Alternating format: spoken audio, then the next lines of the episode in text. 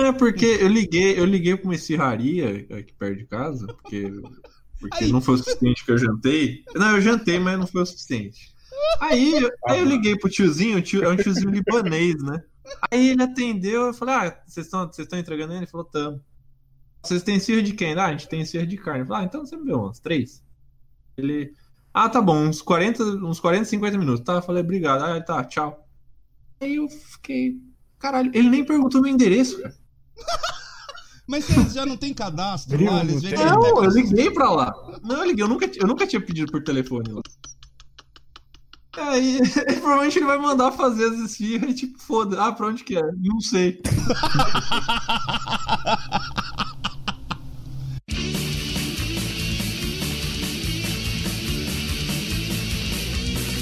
Muito bom dia, boa tarde, boa noite, galera. Sejam bem-vindos ao podcast da Groselha. Meu nome é Mário de Carvalho e eu estou fazendo quarentena já faço há muito tempo, antes disso virar modinha. Boa noite aí a todo mundo. Aqui quem fala é o Burza e vamos seguindo fechado em casa, comendo joelho de porco quanto dá, né, gente?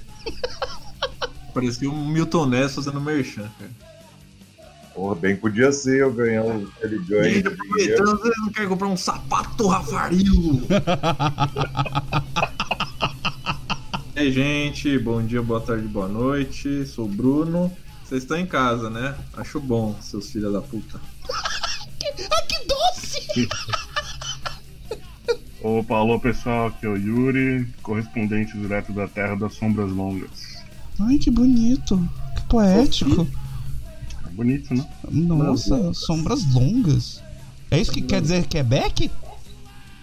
Não, é um apelido do Canadá. Ah, é, eu não Que- sabia. Quebec, Quebec é um maconheiro. Que pede. Que tá, que Que tá você, tem você tem que pensar simbólica, a folha da bandeira do Canadá, se ela for bem grandona, faz uma sombra longa. Ah, puta que pariu. Olá, eu sou o Boggs e eu quero saber, né, se Danielinha Mercury vai cantar nessa micare... micarentena. Isso. Micarentena. Como é que fala? Me Faz de novo, pai, enrolou tudo. Olá. Olá, eu Olá, eu sou o Boggs e eu quero saber se Danielinha Mercury vai cantar na mi... micarentena. Eu não sei fazer isso. Vai Me, ficar assim. Certo, não, quarentena. tá certo, tá certo, é isso aí. Me É, quarentena. Muito bem, É, quem gente. morreu nessa cidade sou eu. Puta, Você- O o Boggs acabou passando a impressão de que ele tá carente, né? Me carente. me quarentena. Aí, micare... Bruno. Eu quero um abraço, gente. Bruno, Bruno Tá, micarentena gostoso, vai. Olá, pessoas. Mário de Carvalho da Ilha de Edição aqui. Vocês vão ouvir agora nossas vozes como se nós estivéssemos no paraíso ou como se nós fôssemos deuses. Mas não. A explicação virá logo a seguir. Eu comprei uns alfaces, uns tomates, eu tô saudável. Chega de lanche. Ai, Comprei alfafa. Alfa- Alfafa para a dona Florinda. você tá cozinhando muito nessa quarentena, Bruno? Ah, é, né? Porque. Fazer o quê? Mentiroso do caralho. Toda vez que a gente tá aqui conversando, opa, pera aí que eu vou ver meu lanche do iFood cozinhando. Eu, Ah, eu almoço caralho. comida e janto lanche. Porra, que bom que você almoça comida. Pensei que você comia merda. Se, se, se o Bruno. Só às vezes, só às vezes. É, é, é, E lanche não é comida de verdade, lanche é uma porcaria, né? se- se- cara, se o, se o Bruno usasse o Tinder com a mesma frequência que ele usava o iFood, mano, as taxas de natalidade no Brasil Deus que me livre, Tinder. ia ser uma coisa, né? Eu, eu tenho, eu tenho Não, mas o Bruno, próprio. não, mas, mas aí eu tenho que. O Bruno é o seguinte: a grande coisa do Bruno é cupom. Quer ver o Bruno feliz é cupom iFood, no Verdade, se, não tem, se não tem cupom, eu não compro. É. E joia, viu cupomba. E às vezes nem vale a pena. é, só essa porque- é uma boa prática, né? Ou então você chega lá, porra, você tá vendo um restaurante ali, porra, a entrega é grátis. Foda, aí você vê o lanche, 10 pila, um sanduichão gostoso pra caralho. Aí você fala, porra, legal, só vou gastar 10 pila, não vou ter que pagar motoboy nem a caralha nenhuma. Mas, você vai lá, aí você bota no carrinho, não pode fechar a compra porque o mínimo do pedido é 60 reais. É, é, é, Aí, isso é uma porra, velho. Eu vou parar com isso aí, porque eu tô gastando muito do meu dinheiro e o meu VR tá acumulando. Eu vou ligar direto no lugar e pagar com VR. porque Isso, isso mesmo, Bruno. Faça a revolução. E muito boa noite pra você, pessoas que estão ouvindo aqui o podcast da Groselha depois de muitos aeons. Olha que bonita essa palavra, né? Você vai ter que fazer de novo porque o João tá com retorno aí. Ah, mas é. é Porra, João... mentira, sério? Não, é, João, você é um cagado, né? É a tia Maria Ah, que gira tá. manivela pra funcionar o negócio. João, você está usando fone? Bota fone. Ele é cagado, mas ele não é mijado. Ah, não, mas isso é porque ele tem Vou um pegar a o fone, né? já vejo. Muito bem, então com agora que- o João ele, ele fez algo que a gente tinha pedido pra ele ontem, a gente pode continuar com o podcast, né? Enfim, gente, É? seja... é, né? Não, esse É. Então, é, é o povo daqui que fala assim. É. Então vamos continuar com o podcast, né? Pá, vamos começar com o podcast, né? Bah, guri, deixa eu falar, tô num tom de quieta, né? Tá sendo Sérgio Moro, cara. Ah, porque né? A gente vai começar um podcast, né? Ah, porque é o presidente, né? Ele é Polícia Federal, né? Lá, lá, você citando comunista. aí. Você lembra do, do- da Bíblia narrada lá pelo apresentador do Jornal Nacional? O do. Como é que é o nome dele? Não sei o que, Moreira? Cid, Cid Moreira. Cid Moreira. É. O seu Moreira. Bem-aventurados aqui. Ah, Mr. M! é. Não, não tem Mr. M na esse Bíblia. melhor. Não, não tem Mr. M na Bíblia. Nossa, a minha avó, a minha avó ouvia. Dos Portilães. Minha avó ouvia esses CDs da Bíblia do, do, do Cid Moreira. A minha mãe tinha. cara, também. eu vou convidar pessoal, eu vou produzir, inclusive eu vou fazer a trilha sonora, vou, vou chamar a Orquestra Sinfônica de Brasília pra fazer o soundtrack da Bíblia com o Sérgio Moro. Nossa, que lindo. Então, né, Né? é, Né? Então, né, no princípio, né, é, Ah, não porque- havia nada, né? É, Ah, porque no princípio não havia nada. Meu Deus do céu. Jesus amado. Senhoras e senhores, vulgos, pessoas e pessoas, estamos trancafiados nesta quarentena. Trancafiado entre aspas, vai. Também não tá assim tão. Pelo menos aqui onde eu moro não tá assim tão fu- fu- fudidamente fudido. E onde você mora não tem ninguém trancafiado. Não tem Tá ninguém trancafiado. É, vamos deixar isso aqui bem claro. Aqui, aonde eu moro, em Canoas, a, a quarentena não tá valendo de absolutamente porra nenhuma. O comércio está normalzinho, as pessoas estão saindo pra levar cachorro pra passear, pra fazer as caralha tudo. É, ninguém tá respeitando é, é, é, essa porra. E pra começar a nossa conversa sobre a quarentena, eu quero saber de cada um de vocês. João, você espera a sua vez pra falar. Eu quero saber de cada um de vocês. Pra começar aqui pela nossa lista de pessoas mais importantes, vamos começar com o, o Sr. Burzo. Burzo, como é que tá Sim. sendo aí a situação de quarentena aí em Orfino? Em Ouro Fino, Ouro Fino, a quarentena tá aquela quarentena de 50%, né? A galera. Alguém. Tem, tem gente na rua, tem gente com medo, mas tem gente que tá cagando e andando, a galera usando, usando é, a máscara no queixo. Eu queria entender qual que é a lógica disso. Que é, que é tipo, é tipo usar a camisinha no É saco. onde ele tá um bolado. É onde eles tomam bolada. Usar a camisinha no saco. E, e, tamo, e, e Ouro Fino teve uma evolução ao contrário, porque Ouro Fino tinha 100% de casos de mortalidade né, de, de Covid, porque tinha um caso só é, confirmado e o cara morreu. Aí apareceu outro caso, então a mortalidade caiu para 50% e ontem caiu para 33,3333333, que apareceu mais um caso. E esses dois não morreram, esses dois estão recuperados. Eu, eu fico Mas imaginando provavelmente tem mais uns 180 na cidade. Eu fico, eu fico imaginando o jornal local noticiando assim. Hoje foi confirmada a primeira dízima periódica no caso do coronavírus. É, na verdade aqui é na rádio, né? Seu Bruno Ventures, Senhor. como é que está a situação aí em São, em São Bernardo? Bernardo. É que você não pode falar São Bernardo, porque senão ele não entende que é São Bernardo. São, não, a gente fala São Bernardo. aqui. Bernardo, é. Bernardo. Como é que tá em São Bernardo aí a situação? É, o- Hambúrguer. o Corre- Bolsão é o. I'm Barney, é, só, é um I'm Barney São Bernardo. Barney São Bernardo. Vai, seu Bruno, manda O, ver. Bol- o Bolsão caipira da, da região aqui, né? Então, aqui começou igual São Paulo, né? Começou bem rígido, quase ninguém na rua. O prefeito até daqui pegou o Covid, né? Então ele tá mais firme na fiscalização, mas ultimamente já o movimento já tá começando a normalizar, vários comércios já começaram a abrir de novo.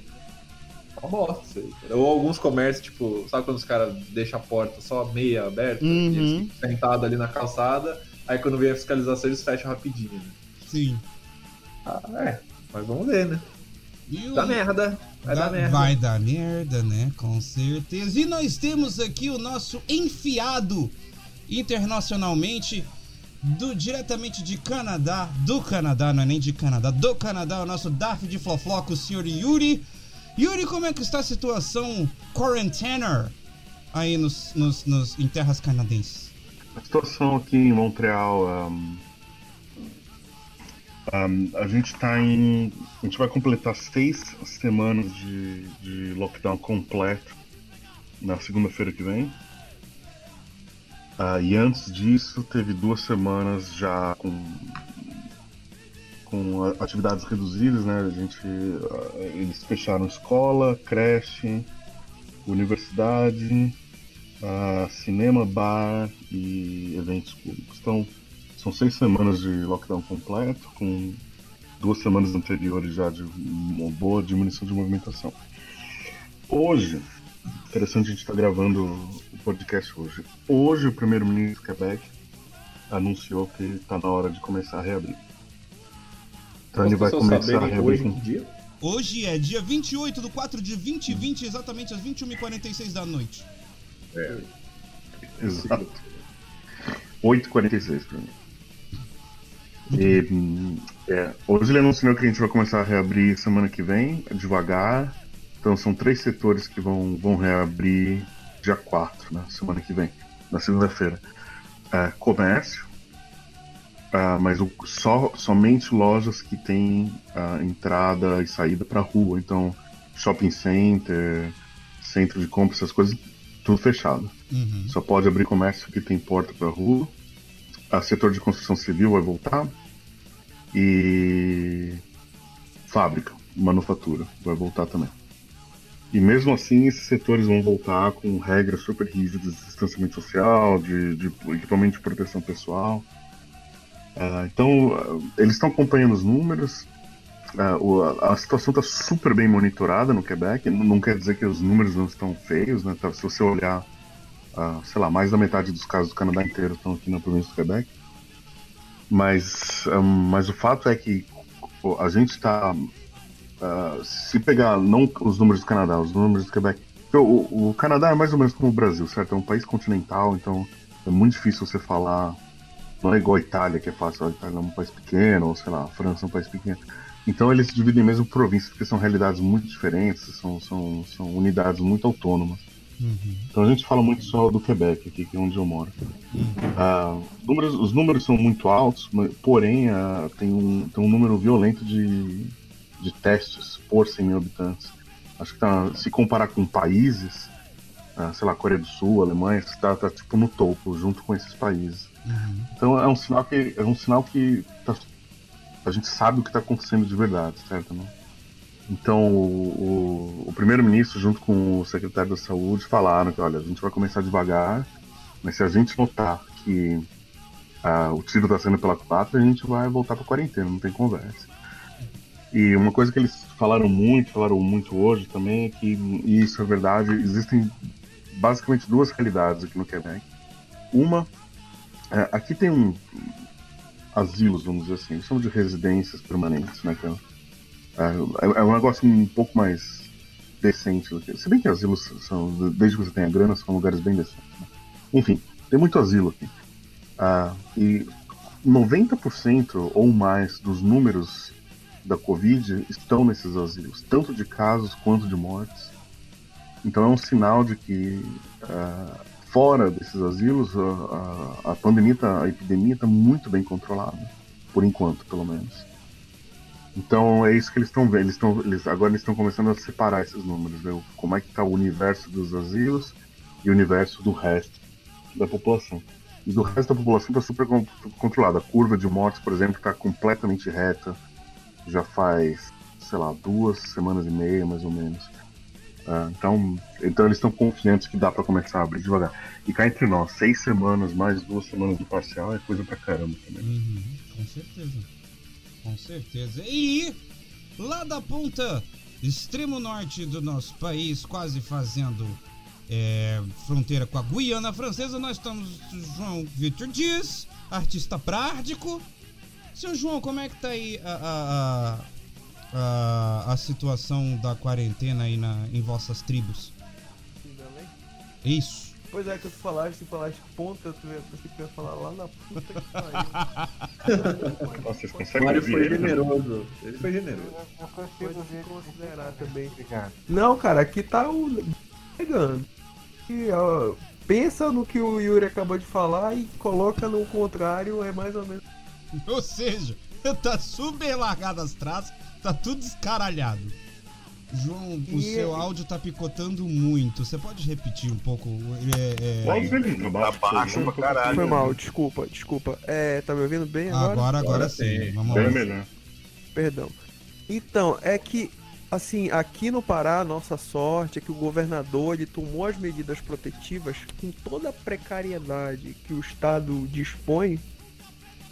É, ele tomou as medidas protetivas de quarentena antecipadamente. Não é lockdown, tá? Uhum. É, é, é aquela. Foi feita bem na barriga. Bem nível Brasil, como tá aí no resto do Brasil. Uhum. Mas foi feita de alguma forma, ao contrário de Manaus. Vocês querem ver a, a efetividade dessas medidas de quarentena? Pega o, o exemplo do Pará e de, de, de Amazonas. São duas realidades. E aqui no Pará, mesmo com as medidas de quarentena, a situação na saúde é dramática. A situação na saúde, os, os, as UTIs estão lotadas. A gente aqui tá torcendo para não ter que ir pro hospital. O, o- eu já soube que os, os hospitais privados também estão sobrecarregados. Hoje eu recebi uma notícia, eu até falei com uns colegas aí no WhatsApp, uma notícia muito chocante, inclusive assim para mim. Uma colega da minha sala perdeu o pai e mais um avô, parece. E foi duas perdas na família, assim. Foi por causa do Covid. É. Eu sei que. Mas enfim, é, o que mais me assusta nesse processo é que a gente tá no começo. Uhum. Enfim. Vamos lá, bola pra frente. Muito bem. Senhor Maestro Boggs, do centro do país, do Papa, ele que faz aí, que solta o horário do Brasil. Como é que estão as coisas aí em Brasólias? Vocês, vocês querem mesmo saber? Aí, interessado. né, nós estamos perguntando, claro, Eu- Bogos. Eu acho, eu acho incrível uma cidade que produziu o, o- o curta-metragem Brasília, feriado, ser o foco de, de uma epidemia, porque não tem como. Aqui as pessoas elas vão, elas vão se cumprimentar. É pior do que Japão aqui. Que isso, né? Agora, a, a, a, a- aqui o isolamento social tá assim, seres humanos fazem isolamento. Alguns outros mamíferos vão lá pro chiqueirinho do Bolsonaro falar merda. É isso, basicamente. Agora, eu quero entender por que, que algumas pessoas, principalmente no sul, né? Porque esse hábito é mais pro pessoal do Nordeste. Por, por que, que algumas pessoas entenderam que, que, que quarentena. A galera acha que quarentena é algum tipo de micareta, é isso?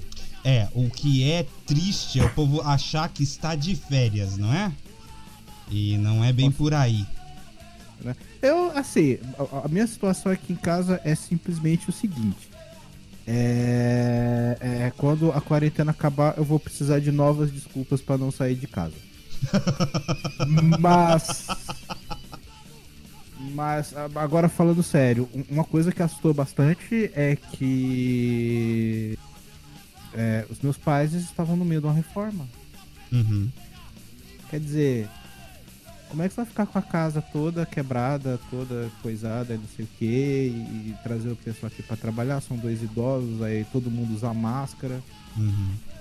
É, é uma situação- um momento muito. mu- Recomendo muito. Você que tá pensando isso, você que tá com dia, você que tem salário, sabe, não foi demitido, faça uma reforma em casa agora. Principalmente se você tiver né, parentes idosos em casa, sabe, pessoas com, sabe, com, com algum tipo de, de deficiência, parentes com tratamento com câncer, isso faça reforma. Enche sua casa de pessoas estranhas. que, enfim, Chega é colocando em, risco, é colocando em risco a sua vida, a dos seus parentes e das pessoas em que você vai pagar um salário de merda pra, pra eles colocarem. Reboco. Não, uma coisa que eu, uma coisa que eu acho que está acontecendo, a gente vendo aí que todo mundo está falando, que conforme o isolamento vai funcionando, ou seja, conforme vai contendo o avanço né, dos casos, embora hoje teve hoje dia 28 teve recorde de morte, ao que tudo indica, quando vocês aí, pessoal, estiver ouvindo, vai ter outro recorde. Mas é, é, o que acontece? não, não formou aquele caos generalizado, pelo menos em grande parte aqui na minha cidade, não está acontecendo isso, acredito em São Bernardo e tudo. E aí, conforme não vai acontecendo esse caos generalizado, as pessoas vão perdendo medo do, do coronavírus e vão relaxando, o que aumenta a chance de, de gerar esse caos num, momento, em algum momento aí pro futuro. É meio assustador isso. De fato. É, agora passando para um lado um pouco mais. ah, é, como a gente. O, o- o- o João falou, o Boggs até levou também para esse lado. É, é uma coisa que eu acho muito interessante. Porque assim. Não é, eu não acredito que seja de menor importância, né? Eu não acredito que seja menos importante. É claro que a- questão do isolamento social ela é vital, ela é necessária, né? Ah, mas existe um outro ponto da, da saúde pessoal de uma pessoa que pelo menos eu ah, não vejo, talvez algum de vocês aqui é, possa me, me mostrar o contrário, ou me provar o contrário. Eu tenho visto muito pouco, ou eu tenho, eu tenho ouvido muito pouco falar é sobre a, a saúde mental das pessoas é, que tem que se ver ah, num, no estado de quarentena. Eu acredito que aqui, aqui no Brasil são muito poucos os casos, porque a gente, como o João falou, como o Boggs falou também, é, o, o estado de lockdown aqui não é muito grande, ele, não, ele praticamente ele é virtual, ele não existe de certo, né? A gente, a gente não tá levando a sério essa questão do lockdown, por exemplo, como é a questão do Yuri no Canadá, que ele realmente, né, por conta da- das medidas do governo lá, eles propuseram mesmo, eles fizeram que todo mundo realmente ficasse em casa. É, e por isso eu vou perguntar para cada um de vocês assim, é, de impacto mais pessoal, é, como, como é que o que, é que mudou para vocês assim é- é- é- essa mudança de rotina? Porque querendo ou não, de certa forma é uma mudança de rotina, ah, de não vou dizer ficar trancafiado, mas saber que você não é, mesmo que você não goste de sair, não tem a liberdade para sair a hora que você quiser ou sem qualquer outro tipo de preocupação de não pegar, ah, não se contaminar com o Covid. Eu vou começar com Burza, por favor. Bom, com relação à saúde mental, é, tá complicado. Eu, eu quando começou o coronavírus, eu estava no meio de um tratamento de depressão, estava numa situação boa. Eu tinha começado a, a- a seguir um conselho que o médico tinha dado e a psicóloga também de fazer atividade física. E isso estava fazendo bem desgraçado, tive que interromper porque a atividade física que eu fazia era caminhada. E, e aí minha mãe minha mãe tem idade, então eu tenho que fazer, sair para eventualmente comprar comida, pagar alguma conta, alguma coisa assim. Então mexe muito, porque você fica com medo. Por mais que você saia e lava a mão, e, e- e muitas vezes quando eu tenho que sair, eu volto, eu chego, eu já tomo banho é, e, e já mudo a roupa, a roupa que eu tava, eu já boto para lavar, já, já ponho na água direto, assim para não ter nenhum risco, mas você sempre fica com medo de, você fica naquela insegurança, né? Ah, será que em algum momento eu não passei a mão no rosto, no olho? Uhum. Será que esse vírus não entrou por algum lugar e eu, e eu tô. E, e tá dentro de mim, né? Eu, eu fui contaminado pelo vírus e em algum momento posso transmitir é, para minha mãe. E assim, um dos sintomas, uma das coisas que me ferrou, que, que, que ficou completamente desorientado, foi meu sono, né? Eu, nos últimos dias, eu dormi muito pouco. Ontem eu até consegui, com algumas técnicas assim, de, de, de, de evitar eh, qualquer descanso e, passar o dia arrumando coisa para fazer, consegui dar uma regulada. Mas o sono saiu totalmente de. de, de a regulagem do sono foi para casa do chapéu. Assim. Uhum. Agora, o lado bom, uma, uma eu tive um ponto positivo que eu comentei aí, muita gente que vai estar ouvindo esse podcast pode ter ouvido, é, assistido aquela live que eu fiz, mas um ponto positivo no meu caso é que eu aproveitei essa situação para parar de fumar. Como fumante é um dos grupos de risco, e evidentemente tendo parado agora não, não, não me livrou de ainda estar, né, dos males que o cigarro me fez, de ainda correr o, o risco pelo que eu fumei antes. Mas eu aproveitei até para não precisar ficar saindo toda hora de casa para comprar cigarro e tudo mais, e parei de fumar. Isso foi um ponto positivo na, na saúde como um todo, né? Mas está difícil, não é nem um pouco fácil e, e, e, além da questão da quarentena, a própria postura do presidente da República e dos apoiadores dele acaba ferrando com a cabeça da gente, desgraça com a cabeça da gente. Você vê as pessoas caindo na conversa do presidente e gente achando que isso tudo é conversa de, ah, que é o OMS, da China, que isso e aquilo. É difícil lidar com essa situação. Claro. Mas ele tem que lidar, né? Tem que dar um jeito aí, porque como é que vai fazer? Exato. É, com certeza. Bruno, como é que você está se virando nessa quarentena? O que, que é que mudou na sua rotina? Como é que você está se sentindo? Uh, conte para nós. Então, rapaz, é uma coisa que eu queria até falar que o João comentou é que aqui em São Paulo, tanto o governo estadual quanto a prefeitura de São Paulo, as prefeituras aqui da ABC, eles foram bem rápidos para de agir, né? A quarentena começou relativamente cedo, na primeira metade de março, de março, né? e fecharam escolas e tal. Minha faculdade parou de ter aula no dia 12. E acho que o que tem sido bom para mim, eu tô tendo mais tempo, né? Porque tinha que acordar super cedo para pegar um transporte até São Paulo, né? E, basicamente eu gastava 3 horas do meu dia, 3 horas e meia em transporte público, né? Aí eu chegava em casa, já ia correndo pra, pra faculdade e eu não tinha tempo para nada a partir do momento que a empresa botou a gente de home office, uhum. dá para acordar um pouco mais tarde, né? É, é, tudo bem que é um pouco mais difícil ser produtivo, né? Quando você tá em casa é mais difícil tanto de estudar quanto de trabalhar, né? Você Exato. Esse negócio, esse negócio do home office é bem interessante porque aqui no Brasil a gente não tem muito essa cultura de home office, né? É, exatamente. exatamente. É uma coisa que é, tipo, ela existe ali, né? Ah, não, nós praticamos a política de home office, mas na prática mesmo nunca foi adotado e acho que é até uma experiência, né? As empresas se adaptarem e falarem, é, realmente, cara, tá funcionando. Tá... E como é que você você você tá fazendo para se virar com home office, ô Bruno? Você teve muita dificuldade de, de, de, de, de criar uma rotina de trabalho? E porque então, é mais, esse é negócio de trabalhar em casa é, é, é, é, separar que é a sua casa e o momento de trabalho. Como é que fica? É, então, exato. Não, e, e, é meio difícil quando a gente tem que lidar com o cliente, né? Então, às vezes a gente tem que pedir alguma coisa, a gente tem que tirar alguma dúvida, então tem que ficar telefonando. Às vezes o próprio cliente também não tem acesso à, à empresa, porque ele também está de home office, né? Então isso acaba dificultando um pouco. Mas assim, tá dando para se virar. Eu tô conseguindo me virar bem, assim.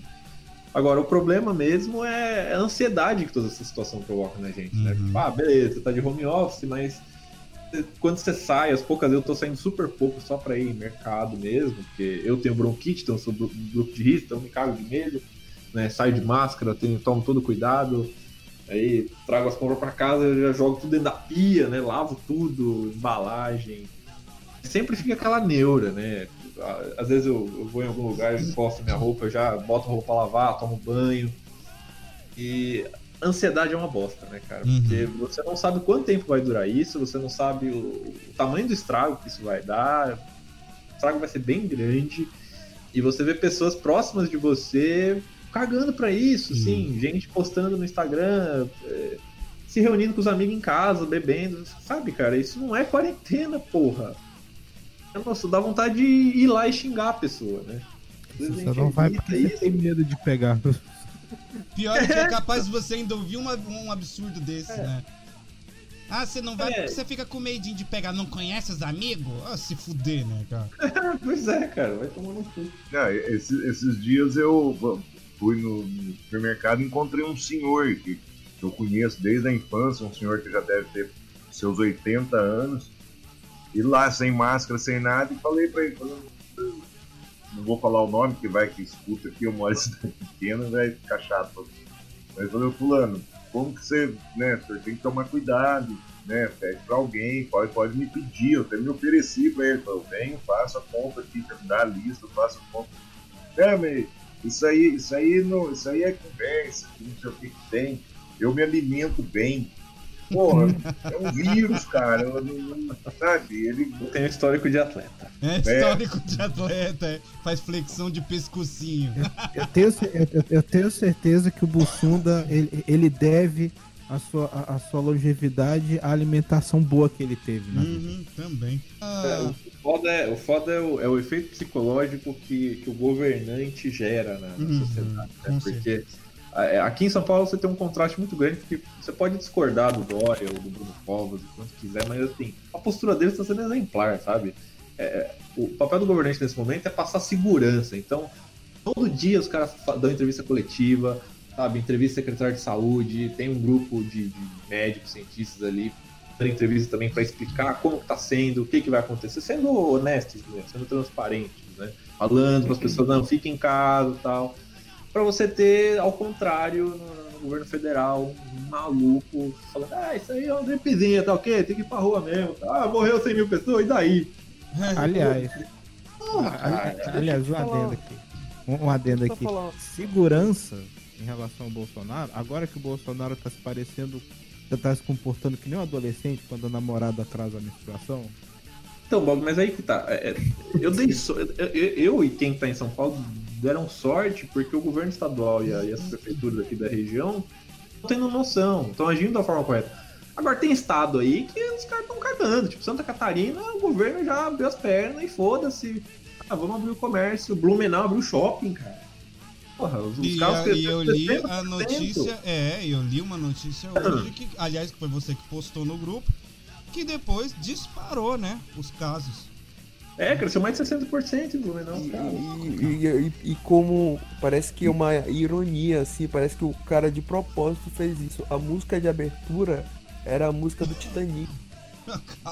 Parecia que era um presságio. Os caras tocando saxofone. Porra.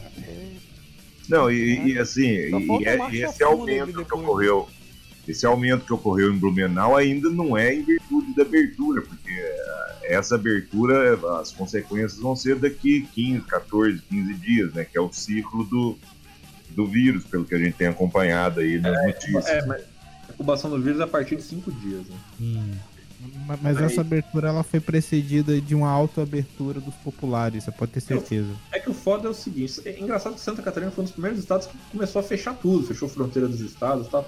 Só que não basta você ter a, a- a- tomar as, as decisões na direção correta, você tem que ter a firmeza para manter aquilo e resistir ao- à pressão, porque muito comerciante, muito empresário aí tá pressionando para abrir, ah não, porque a economia tem que voltar, não sei o que, e aí às vezes o cara é- é- fica meio acuado e libera, e foda-se. Uhum. Foi acontecer em Santa Catarina. Mas não, cara, tem que bater o pé e falar, porque o Calil em Belo Horizonte, o cara tá mandando super bem. O cara falou, ah, prefiro não sei quantos milhões de desempregados do que não sei quantos milhões de mortos. Ah, mas É. isso de fato, né? Certíssimo, cara. Certíssimo. É, é, tem uma coisa que o Bruno falou sobre os governantes.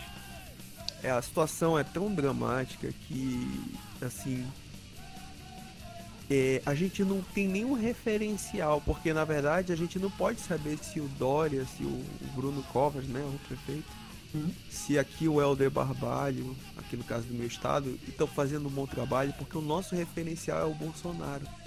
Então qualquer pessoa que fizer algum trabalho é um bom trabalho. Porque, por exemplo, olha o exemplo que o Yuri deu do Canadá, né? Que tá em teste em massa. Sim, sim. É, é uma outra realidade. Então a gente tá, tá numa situação de tanto desalento que, por exemplo, eu, eu, eu nunca esperei apoiar um Barbalho na minha vida, né? O filho do Jader Barbalho. Então, nesse momento, esse homem para mim é um santo, né? Com certeza, com Uma certeza. Bíblia, como diz na Bíblia, né? Que o, o Salvador viria na forma de ladrão. Vocês viram? Ô, Yuri, ah, e você? Você que aí a questão do lockdown é mais séria. Como é que mudou a tua rotina? Como é que mudou? Como é que você se sente agora, tipo, tendo realmente que ficar trancado dentro de casa e ter toda esse, esse, esse, esse, é, essa preocupação na hora de simplesmente ir pro mercado comprar um pão, assim, por exemplo? Ó, a minha maior ansiedade quando começou essa confusão toda era emprego. Porque mesmo estando num país que eu que eu sei que não vai deixar ninguém na mão, que tem tá com um, um- um fundo de emergência muito fodido, são 2 mil dólares por mês para quem perdeu renda, ou seja, é bem bem gordinho, né? Uhum. Ah, o, o meu medo era, tipo, o que, adianta, um, o que adianta eu receber um benefício temporário e quando acabar o lockdown meu emprego nem existe mais eu voltar, entendeu? Esse era o meu medo. Uhum. Mas, mas a gente conseguiu acomodar trabalho remoto, né, de casa. O meu trabalho sempre foi possível ser remoto, mas eu comando umas equipes que é muito, muito difícil de não estarem no. Era impensável, até isso acontecer era impensável. né? Nunca ninguém tinha pensado, inclusive na parte técnica, de segurança e tal. Enfim, deu certo. Ah, óbvio que estamos trabalhando com uma capacidade muito, muito inferior ao que a gente poderia, mas pelo menos tem um monte de gente trabalhando, um monte de gente manteve emprego, eu incluso. Então essa ansiedade, pelo menos, por enquanto, deixei de lado. Ah, tô bem mais tranquilo. Existe ansiedade como o, o Burza falou, o Burza ou o João. Existe o medo de morrer, né, cara? Porque eu sou, eu sou grupo de risco big time. Eu, eu, eu sou obeso, eu tenho hipertensão arterial, eu sou asmático. Se eu pegar esse negócio, cara, eu viro estatística. E, e a, a estatística ruim, né? Ah, então eu tenho essa ansiedade, eu tomo um cuidado violento. Eu só saio de casa de vez em quando pra dar uma volta no quarteirão. Eu não vou em supermercado. Ah, no começo era minha mulher que ia. Agora, agora a gente conseguiu descobrir um jeito de fazer o pedido online. Então é o que a gente está fazendo agora. Eles entregam na porta, a gente joga tudo no chão da cozinha, enche a, a pia de, de água e detergente, joga tudo lá dentro, pacote, garrafa, tudo, lava tudo. E é assim, cara. Então, eu não posso sair de casa. Mas eu sou um cara super caseiro, então pra mim não faz uma diferença tão violenta, assim. Eu não, eu não tô sofrendo de cabin fever, entendeu?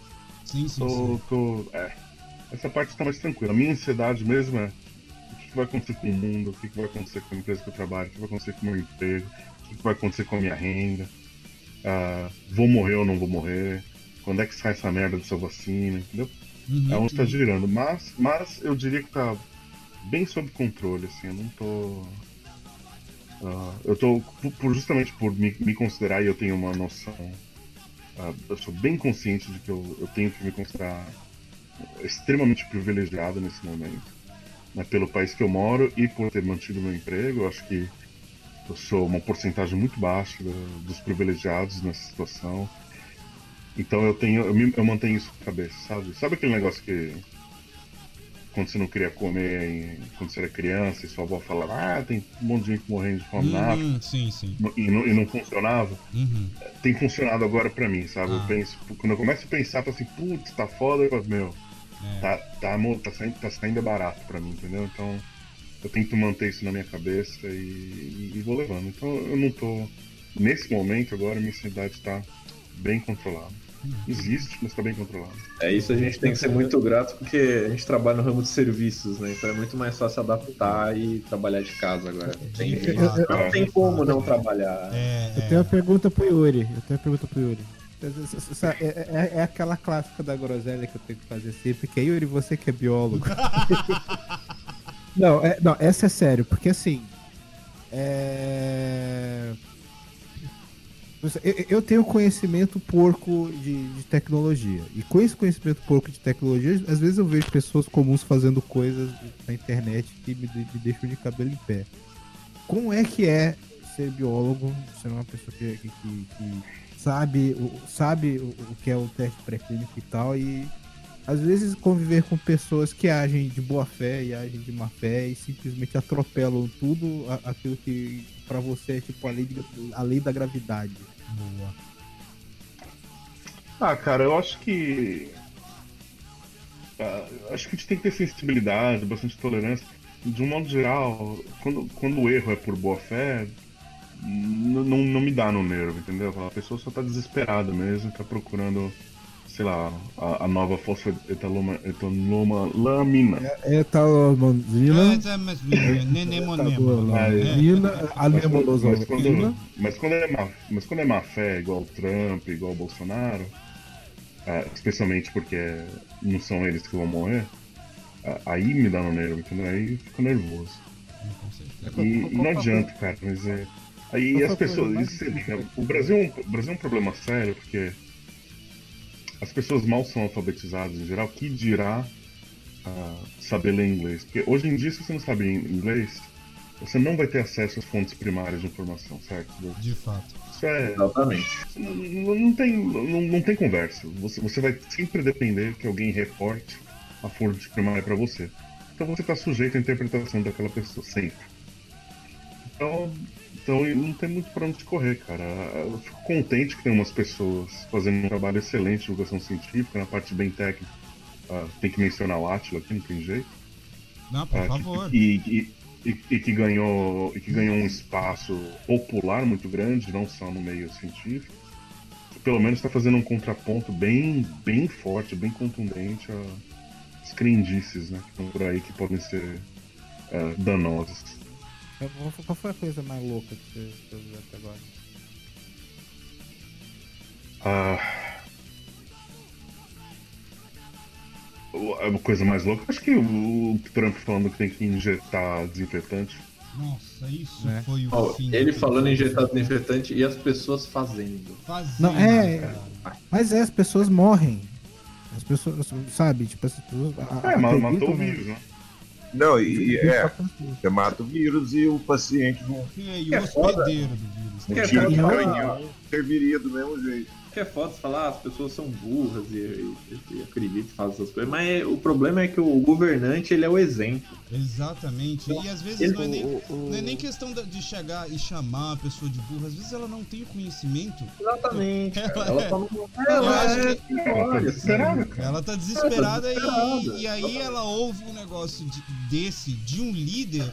Né? E olha só o contraponto, né? Você ouve um negócio desse de um líder que é um imbecil, que aí você vai injeta, e aí você pega uma pessoa também que não é tão versada nas coisas, e aí você ouve do seu líder do seu país que o cara não é um coveiro e que se tiver que velho morrer, que morra mesmo. Imagina o impacto que isso tem numa pessoa mais inocente, né? Numa pessoa com menor nível de intelectualidade. Ela, ela- isso é capaz de destruir uma pessoa, sabe? Olha, Mas não, E- não é só uma É, questão de imagina, se, intelectualidade. imagina, você, imagina se você é o idoso que já está sendo abandonado pela sua família, certamente abandonado pelo Estado, e você ouve um negócio desse, e você ouve uma, uma coisa absurda dessa, sabe? Você, você acaba de enterrar um parente seu e vem um, um Desculpa, não, desculpa não, Jair Messias Bolsonaro, um escroto, filho de uma puta, que eu mal vejo a hora dessa bosta morrer, falar um negócio desse. Não, e, e aí tem, teve um negócio que até agora diminuiu aí na, converse, mas era um, um papo que começou, no começo era assim que não, não é o coronavírus que mata, é, são as outras doenças, é, porque se a pessoa não tiver nenhuma outra comorbidade e tal, não morre. Teve um cara aqui que chegou para mim e falou: Não, coronavírus é como se o cara estivesse na beira do precipício ele só dava um empurrão. Eu falei, velho. Filho da. Aí você procurou o A pessoa precipício. fala que é isso sem se dar né? conta do absurdo Do que tá falando. absurdo que tá falando. Porque daí eu falo assim, se você não der um né? empurrão, o cara não cai no precipício. Eu não ia cair naquela hora, ia cair daqui 10 anos, um ano que fosse, uma semana que fosse. Justamente. É, é, Falar é de, agora- falar de absurdo, não sei se vocês viram a, a prefeita de, de Las Vegas, vocês viram isso, né? Não, eu não tô sabendo. Não. A prefe- prefeita de Las Vegas fez um discurso de que não tem como saber exatamente como seria uma curva de, de contaminação sem isolamento, porque todo mundo, todos os países, todas as regiões acabaram entrando em isolamento de uma forma ou de outra em algum momento. Aí ela falou que oferece a cidade de Las Vegas como grupo controle, que é abrir cassino, tudo. Ah, Puta merda. É uma pessoa que ela, que, que ela dá a vida o pela ciência. acreditava, assim, o entrevistador tipo, você tá. É, Ela, ela dá a vida pela ciência, a vida dos outros. É. Só que, só que até teve, né? A Suécia, a Suécia, não sei se adotou alguma coisa depois, mas não estava adotando. E você pega a curva de contaminação e de morte lá, é, é, é, é assustador. E quando É, você. isso- explodiu o número de casos lá. É o, é o Lord Farquaad lá do Shrek, né? Alguns de vocês vão morrer, mas é um sacrifício que eu É. estou disposto a É, exato. Bom, Exatamente. falando em pessoa que dá, nós temos aqui o Francisco José Espínola, que tá no podcast também. Chico, Opa! é, seja bem-vindo mais uma vez ao nosso podcast. Seja bem-vindo, não, que você chegou atrasado, minha a gente tava falando pra caralho, e aí não, não deu tempo de você falar. Então eu já vou fazer logo as duas perguntas pra você que já foram da galera aqui. Primeiro, como é que tá a, a situação da quarentena aí? É, acho que no Rio de Janeiro que você mora, né? Sim. Então, É, tá como me é que ouvindo tá? Tô, tô te ouvindo, estamos te ouvindo direitinho. Como é que tá a situação da quarentena aí no Rio de Janeiro? É a primeira pergunta. E a segunda pergunta é, é, como é que você está se sentindo mediante essa nova realidade? O que, que mudou na sua rotina? É, como é que tá a- a- a- a- o- seu psicológico, o seu emocional, é, passando por esse momento agora em qualquer aspecto? Bom, é, pr- primeiro, é, só comentando no assunto anterior, essa prefeita de Las Vegas né, fez uma aposta arriscada. É uma verdadeira roleta russa o que ela está fazendo. Ah, com certeza. Então, é, eu, eu não, não faria esse tipo de aposta não, mas, bom, é, é a cidade dela. O, aqui no Rio de Janeiro, respondendo a sua pergunta, Hum. Carioca. Carioca é outro tipo de. de- de- eu- não sou carioca, tá? Eu sou tipo assim, um, moro aqui há décadas. É, mas ah, eu sou de Aracaju. Então eu, eu sou praticamente. Eu, eu, eu sou e não sou carioca. Mas eu já percebi, assim, e que o, o espírito do, do, do carioca aqui é, é, é um espírito muito relaxado, né? De andar de, de chinelo em shopping center. E eu mesmo faço isso e tal. E aí quando eu vou numa outra cidade, daí é, a pessoa diz assim, não, vamos no shopping center, peraí, vou me arrumar. Não, se arrumar? Tem que se arrumar? É, tem que se arrumar para ir no shopping center. E para mim isso é, é- é tudo muito estranho, né? Porque aqui é uma cidade de praia, cidade quente, quentíssima no verão. E então todo mundo fica largado mesmo. Então, é, as pessoas não estão se preocupando com, com o vírus, não estão se preocupando. Embora a- a- o- até o governador tenha tido atitude é, junto né, com Dória, né, de, de, de- de, é, enfrentar né, com isolamento social e tal, mas as pessoas não têm é, respeitado. Eu tive que sair para comprar cigarro, que eu comecei a fumar agora, né, porque é uma época boa assim para Pra se começar a fumar. acabar, né? É, É. É, porque, porque. pelo menos eu sei que eu não vou morrer de, de, de- câncer. Então, Puta que pariu. aí é, eu garanto isso, né? Aí o cara, não, tu vai morrer de câncer. Não, cara, não vou morrer de câncer, não. Então, é, eu saí para comprar cigarro, botei minha máscara, todo cuidado, é, apertei o botão do elevador com o cotovelo, depois passei álcool gel no cotovelo Então foi, foi assim, todo com cuidado. Cheguei lá na praia para comprar pra lá, todo mundo, gente pra caramba, todo mundo correndo, andando de bicicleta, ninguém com máscara, e, e tá proibido. Mas não tem ninguém, não tem como, é, fiscalizar, né? Se tem uma multidão sem máscara, não tem como Não tem fiscalizar. como. aham. Então, é, é, o povo do Rio de Janeiro não se tocou ainda. Vai se tocar, a gente já está começando a morrer é, é, gente próxima. Já, é, já morreu um pai de um colega meu, o irmão do outro colega meu, e, e o irmão de outro. Então está começando a, morrer gente próxima. Então o pessoal está começando a meio que. Porque só assim. Porque é, essa, essa guerra de informação cruzada acabou bagunçando a cabeça das pessoas. As pessoas não sabem direito o, é, o, o que é que devem fazer, né? Então elas continuam as rotinas delas, entendeu? Não sei direito. O, o, o Bolsonaro disse que é só uma gripezinha e o outro disse que não. é, Bom, não sei. Não, Eu vou, eu vou fazer meu Cooper e tô tranquilo. Mas na hora que cai a ficha, né? Na hora que começar a ver gente que ele conhece, não vê número. Porra, é, ver número não- é, é completamente diferente. Hora Quer, quer dizer, quer dizer, o carioca não se tocou ainda e quando se tocar a mão vai estar contaminada, é isso? Exatamente. É. É. Gostei disso aí, hein? Foi, poético e bonito. E, e como é que Então- isso tudo te afeta, ô, ô Zé? Como é que isso tudo te afeta pessoalmente, como pessoa, essas coisas? O que você vê, ah, como as pessoas estão lidando com isso? Ah, é, em contrapartida, em como você lida com isso? Como é que, como é que você se sente? Ó, é, eu, eu fico muito preocupado mesmo, eu fico muito é, desgostoso, porque eu, eu, eu moro com minha mãe aqui. Minha mãe tem 72 anos e ela é muito fraquinha. Muito fraquinha mesmo. Ela anda devagar, tal. É, é daquelas i- idosas bem fraquinhas mesmo, né? Então, ela não pode pegar esse vírus de jeito nenhum. Não tem chance para ela. E e o pessoal não está não tá pensando, é, não, não está vendo a consciência assim de que é, não, não, é- não é a você não tem que cuidar só da sua vida, você tem que cuidar da vida dos outros também. Você- se, se morrer gente porque você transmitiu, a culpa é sua, cara. É, é, entendeu? Vai ficar na, na- no seu karma. É, então, é, eu fico é, chateado com isso, mas ao mesmo tempo eu, eu, eu a- a- aprendi a. Assim, as coisas que, que eu não tenho como. é, não tenho nenhum tipo de controle, é, eu, eu mudo o pensamento, sabe? Eu penso em outras coisas e tal. Então não, não- E além do mais, eu também não cons- consigo ficar com raiva de ninguém, não. Nem da minha ex.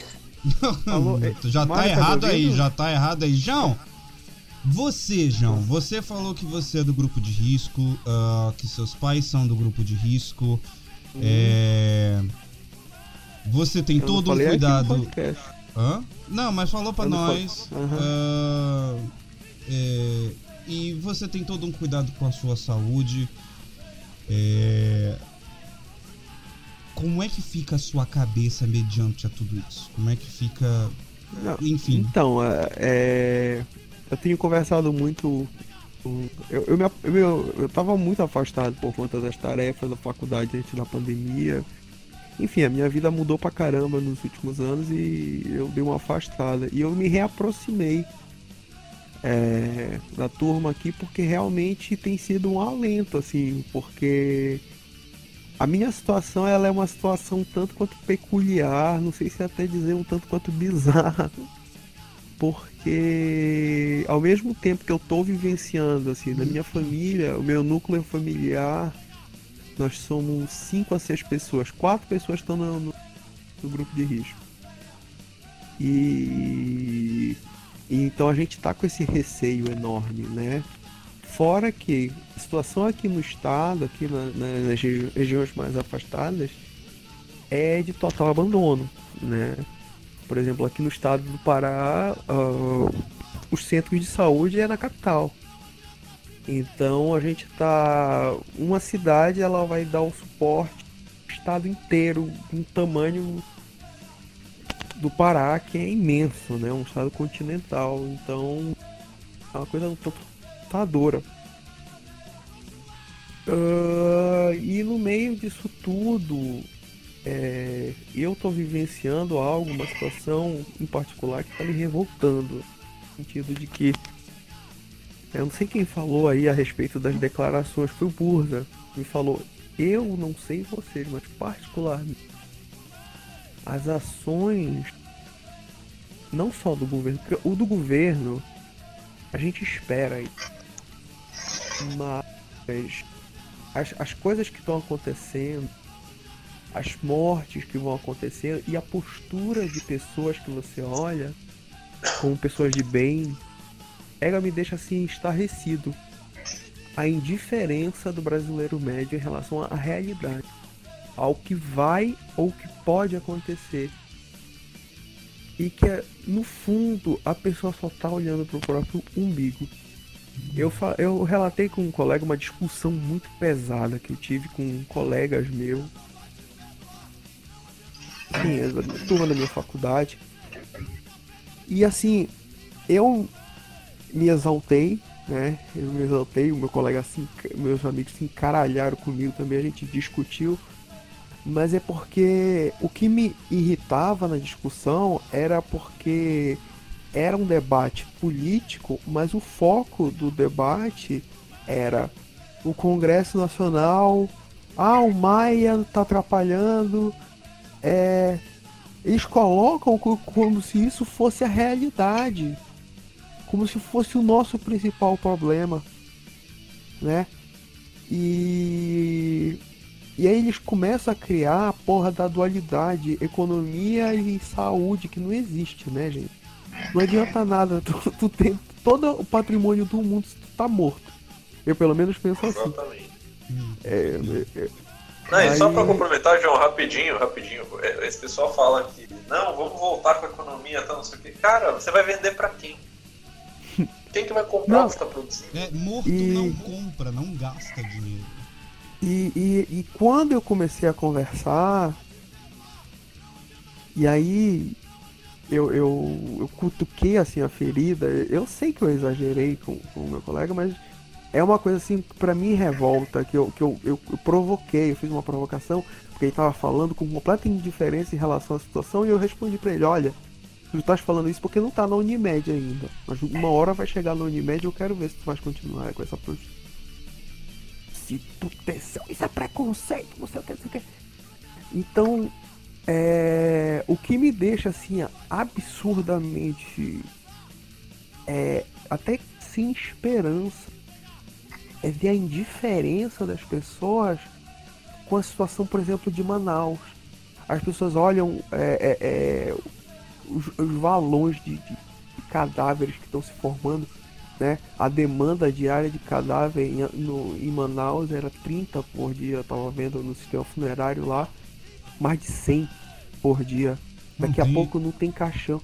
Não, daqui a pouco não tem caixão Exato, mais. não, e a- eu vi uma aqui foto em Belém não vai. chocante de Manaus, que eles abriram praticamente uma, sabe daqueles buracos tipo trincheira?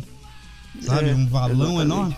E aí os caixões assim, tipo, um do lado não tem nem divisória de terra entre um e outro. Eles simplesmente Não, é. enfileiraram ali pra atacar a terra e o povo, né, os, os familiares é, separados por uma, uma, uma cerca, debruçados ali e vendo E serem não, enterrados e, e- em e- valas. e assim, cara. e me deixa e me deixa mais estarrecido. Aí eu vou entrar num polo político mesmo, enfim, que é o seguinte: as pessoas, os militantes bolsominions, a direita no geral, que, que ainda co- continua buscando alguma justificativa moral para isso, ela coloca que o fato de só morrer velho e pessoas com problemas crônicos de doença, eles colocam como se isso fosse uma- um apaziguante, como se, não, pô, tu tá velho, Uhum. né?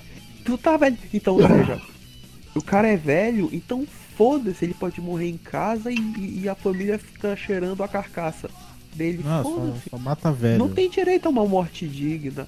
O pior, né? Você tá no grupo de risco, tu já ia morrer mesmo, né, meu irmão?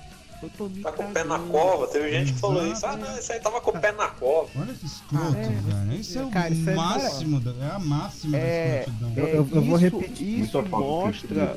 Eu, eu vou repetir o- o- uma coisa que eu disse na groselha, que eu vi lá no My News. Ah, porque são só 10%, são só 5%, só tem 1%. Qualquer porcentagem, dizer, qualquer grupo de risco, sabe, que, que inclua a minha mãe é alto. Sim. Fim. sabe? É. Não, e, e a gente tem que entender uma coisa. Isso tem que ser dito. E, enfim, eu, eu- não sei se. eu- Mas a gente tem seguido uma fada sensata. no YouTube, que é uma coisa que é verdade. E, Olha o e eu acho que isso. no podcast isso- da Groselha. Não, não, isso tem que ser falado. É o, seguinte, gente, é o primo, É o- do- é o primo do João É o Vitor. É o, primo Conde do Lopê. é, Conde, bota Conde na busca do YouTube que você vai ver os vídeos dele. São extremamente sensatos. É, é, mas abaixo Não é que a gente concorde com o que ele diga, no geral. Mas enfim. É, é, o que acontece é a gente tá falando de um movimento pró-vida, um movimento que prega a sacralidade da vida, que a vida ela tem que ser valorizada desde a concepção. Ou seja, pra eles um zigoto vale mais do que um velho que, confi- que contribuiu a vida inteira pra previdência, pra morrer que nem num valão. É, é revoltante, velho. E, e- enfim, é, é, assim, o que eu sinto em relação. Só pra acrescentar, os colegas estão. Eu fico até feliz de ver que os colegas estão encarando tudo bem. Eu tô encarando muito bem tudo. Mas tudo que eu sinto é uma revolta, é um nojo. E o pior de tudo, não, e vô. nojo é, é revolta de pessoas próximas, Uhum. sabe? A vontade que eu tenho é de socar, Um- socando. O fa- primeiro não faça- ministro Quebec aqui, não faça- o primeiro só Quebec pra aqui no começo aqui. falou. João, João, não faça legal, isso. falando. Você cobrir de porrada, você pega a coronga dele. Tá, diga, ô, fala aí, Yuri. Yuri. Deixa o Yuri falar. O primeiro-ministro Quebec falou uma coisa bem, bem legal nesse sentido. Ele falou: uma morte evitável é uma morte a mais do que o aceitável. Hum, É, tipo, Igualzinho tem que Bolsonaro, realmente né? colocar todos.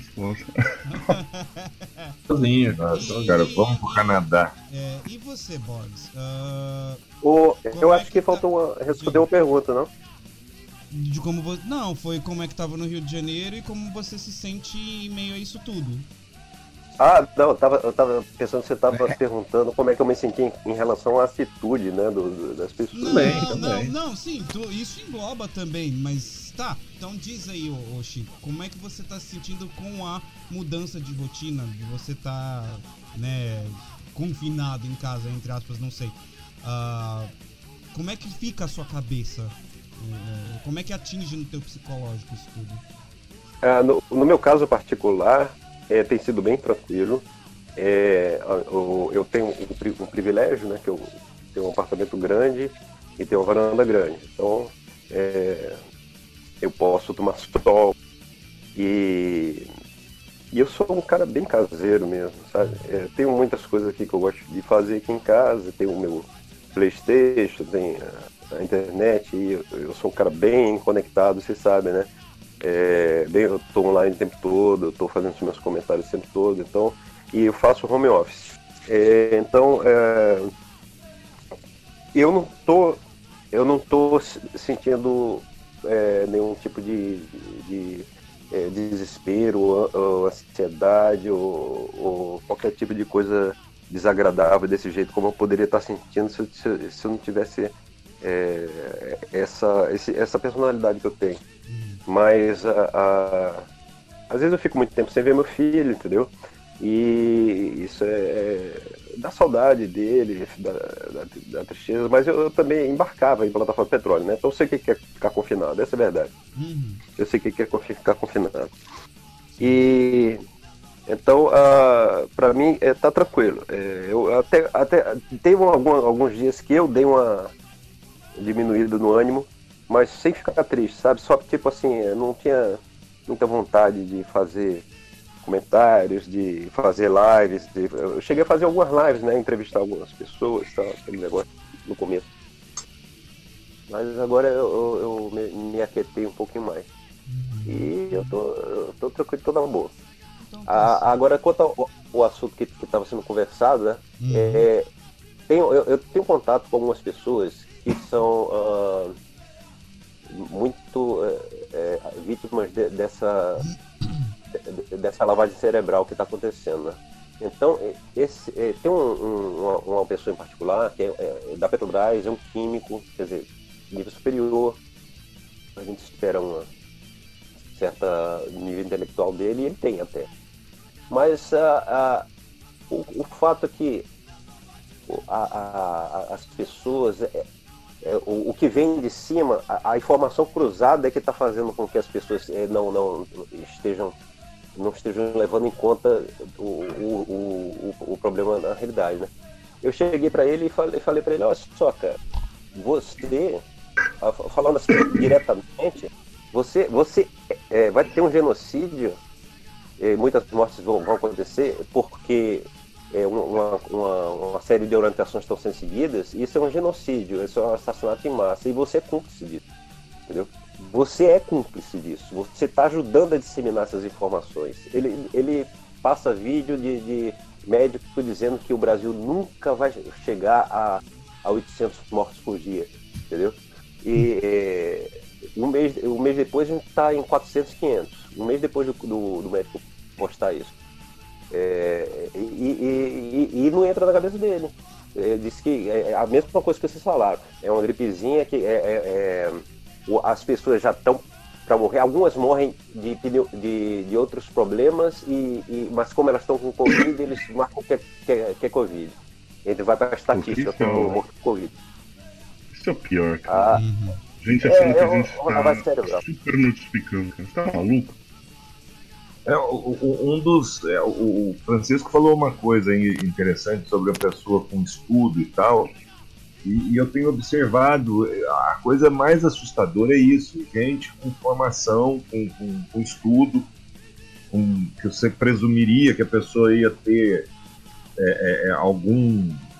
um pouco mais de, de inteligência para lidar e para processar as informações. E, e são pessoas que estão compartilhando, estão repetindo absurdos, assim, burrice mesmo, burrice, Hum, sabe?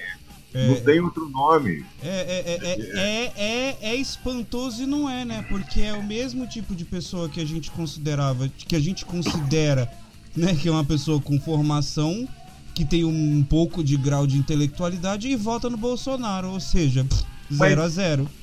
Mas, ô Mário, mas aí, eh, ainda votar no Bolsonaro, tudo bem. Tudo bem, assim, entre aspas, ainda dá um desconto. Agora, quando você tem uma doença que está acontecendo no mundo inteiro, sabe? Morreu um monte de gente na Itália, morreu um monte de gente na Espanha, eh, a Inglaterra morreu gente, está tendo lockdown na Inglaterra, um monte de lugar. Aí a pessoa pega e fala: não, mas aqui no Brasil não vai acontecer porque é calor e, não- e a população não é tão envelhecida. Aí Manaus está um caos, a pessoa continua repetindo essa conversa do calor. Ah, é uma coisa que transcende a, a. É, é uma coisa, é, é aquele. É a pessoa que não parece que é uma, é uma negação, é um estado de Se- negação. A pessoa Se não quer, calor, com- se calor quer matasse o que corona. de verdade. Se calor matasse o corona aqui no Pará já teria uma vacina já. Nem- Pois nem- não, você pega, você pega Manaus, Ceará, lugares muito quentes Quentes. e a- o negócio explodiu, É. tá fora de controle, quer dizer, esse papo do calor. é- é, e, e uma outra coisa que deu para constatar, na verdade, isso aí a gente que, que gosta de ciência, mesmo eu não sou cientista, mas gosto, sou, sou por ciência e tudo. Uma coisa que ficou mais que claro nessa situação toda é que o brasileiro, e aí eu falo brasileiro, mas talvez isso não, seja, não se restringe ao Brasil, né? Eu vejo o brasileiro. O brasileiro não tem a mínima noção de como a ciência funciona, não, não tem um pingo de noção. Você pega no- desde a cloroquina até um monte de coisa de ah, porque. E, e aí não dá pra fazer um recorte ideológico, porque logo no começo do, do- da, da pandemia, tinha gente de esquerda, que eu conheço, gente conhecida minha, que é uma evidência anedótica disso, mas gente de esquerda já falando assim, não, Cuba já tem a cura. Como assim? O negócio começou, tem, na época, fazia dois, três meses. Não tem como você arrumar uma cura para uma doença em dois, três meses. Uma doença desconhecida, uma doença nova. Na questão de, de fala, pode, poderia reunir os maiores gênios do não iam descobrir, porque você tem todo um teste, tem todo um processo que você tem que fazer. E a mesma coisa vale para cloroquina. Não dá para você chegar e falar, ah, essa, isso aqui é a cura. Como é que você vai saber? Você não testou, você não avaliou, sabe? É, Isso é o que mais me assusta, assim, porque muita gente vai morrer por analfabetismo científico das pessoas. Boggs, você falou aí que tava de, no meio dessa, dessa nessa pachorra toda que tá acontecendo na, na, na, na sua Você não vai fazer. Você não vai fazer pergunta sobre saúde mental pra mim, não, vai. Não, todo mundo sabe que você é meio demente mesmo, mas enfim. mas vou, vou porque a gente quer saber até onde vai. Eu tô. Eu, eu- eu quero avisar pra você que eu tô bem, tá? Sempre quando eu- quando eu tô me sentindo sozinho, vozes da minha cabeça vêm, fazem companhia. Eu tomo banho, eu lavo a mão certinho lá no, no dinossauro que eu tenho no meu armário. E. tá bom, chega. Mas eu, eu- queria voltar no ponto assim. Nessas últimas eleições, eu, eu abracei uma campanha no sentido de avisar para as pessoas assim. Galera, o Olavo de Carvalho é, é anti-vaxxer e a gente precisa humilhar ele publicamente, sabe? Até a- a cabeça dele encolher para dentro do tórax. De vergonha. E uma coisa que eu percebi, muitas pessoas queriam falar sobre o assunto, mas não tinham conhecimento, sabe? Mas ficaram caladas pela falta de conhecimento científico. E muitas pessoas trataram isso como se fosse um detalhe pequeno, sabe? Eu, inclusive, eu vou falar assim, eu, inclusive, eu desafiei o, o bosta na água do, do Nando Moura, aquele retardado do Mamãe Falei, né? Eu, eu, eu peitei ele, saca? Fala do Olavo, o que que ele fez? Ele me xingou de esquerdista, que é isso que ele sabe fazer, né? Então, assim, é, eu, eu- tô, eu tô, é surpreendente, é, é um momento único, sabe, na, na história da humanidade, a gente passar, a, a- a gente passar por, por isso no século XXI, sabe, excesso de tecnologia e de repente. Mas a, a ignorância das pessoas não me surpreende, porque eu já, já vendo isso antes, sabe.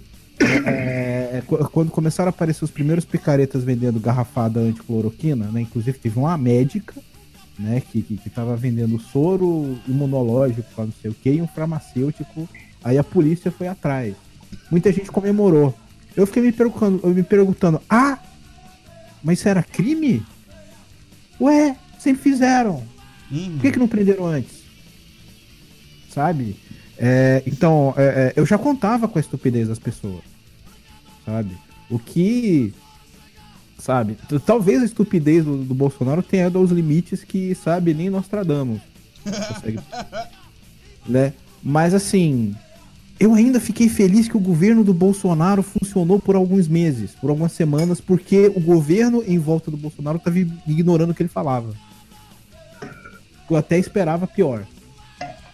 Eu até esperava pior. E, e- assim. é, a, a, a, a postura das pessoas precisa mudar. Sabe? É, é- é sério, a gente precisa parar de tratar é, bancada olavista. Não existe bancada olavista, existe bancada genocida. A- gente tem que, sabe? A a gente precisa dar mais valor para para divulgação científica. Né? eu acho quer, que- que... quer o divulgador científico, vai lá, fa- fa- faz vídeo, faz não sei o que, pro pessoal de dentro da academia, ah, você fica aí perdendo uh, tempo fazendo videozinho pro YouTube? É, é Sabe? Borges. É- Eu acho que a gente tá no. Eu acho que a ser- gente tá num período. Não, só pra. Eu acho que a gente tá num período decisivo até. Do, da- do nosso período. Do nosso período. Que a gente tá vivendo a história, né, cara? É, a gente tá num período que tem que ser muito claro isso pra quem tá ouvindo, pra quem. As pessoas que ainda não têm certeza do que tá acontecendo. O que tá acontecendo aqui no Brasil é uma política de eugenia. É uma política de higienização social. O governo, eu acredito, eu não, não acredito nisso assim deliberadamente, mas cada vez mais que eu vejo é, esse pessoal fomentar essas manifestações, esses aglomerados de pessoas, parece que ele fala assim, não, fomenta essa porra, porque vai infectar mais rápido ainda. Vai Inclu- Inclusive, uma coisa que me assustou é que fizeram um protesto na, na, na frente do hospital. Eu fiquei super, assim, super desapontado com o pessoal do hospital. Eles não tinham uma granada pra mandar de volta? Do... Hum, Riata na frente do hospital. Ah, vai ser puta que pariu, né, cara? Vou te cara. dizer um negócio. E, e, e, e a gente tem que falar isso. A gente tá vivendo um, talvez um período. Eu, eu quero muito estar errado. Eu quero muito estar errado. Mas as pessoas estão num estado de negação tão grande, mas a, a, a gente sabe o que, o, que o, o futuro vai dizer do que a gente viveu. A gente viveu um período é, é equivalente ao que houve no apartheid, a segregação racial nos Estados Unidos talvez. É um período de vergonha. O Vila Porque falou isso, né, cara? Porque o governo, o governo, ele tá institucionalizando seleção natural. Ele tá com... É horrível falar isso, sabe? Quem viver vai viver, quem morrer vai morrer. E daí? Ah, vai morrer gente, paciência. Filha, Como assim, cara? É, É rir da demência desse filho de uma Não, não, mas, não, mas é isso aí. É é isso aí. O pe- O pessoal tá se segurando, sabe? Porque só quem vai morrer é velho e pobre. Um pior. Teve aquela história daquela empresária que, que, que- que ela, ela fez um vídeo nojento. Assim, eu espumei de raiva. também.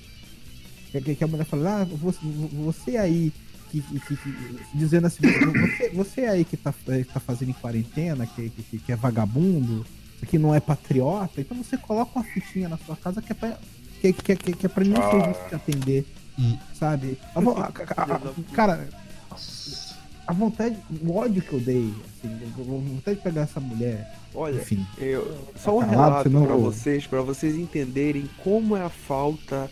É, é, é, eu sempre meti o pau, todo mundo sabe que eu era um dos mais coxinha aqui Gro- groselha.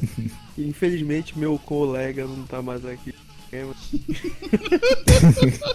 mas- então, é, é, não, eu, eu recebi um vídeo desses meus colegas da minha turma direito.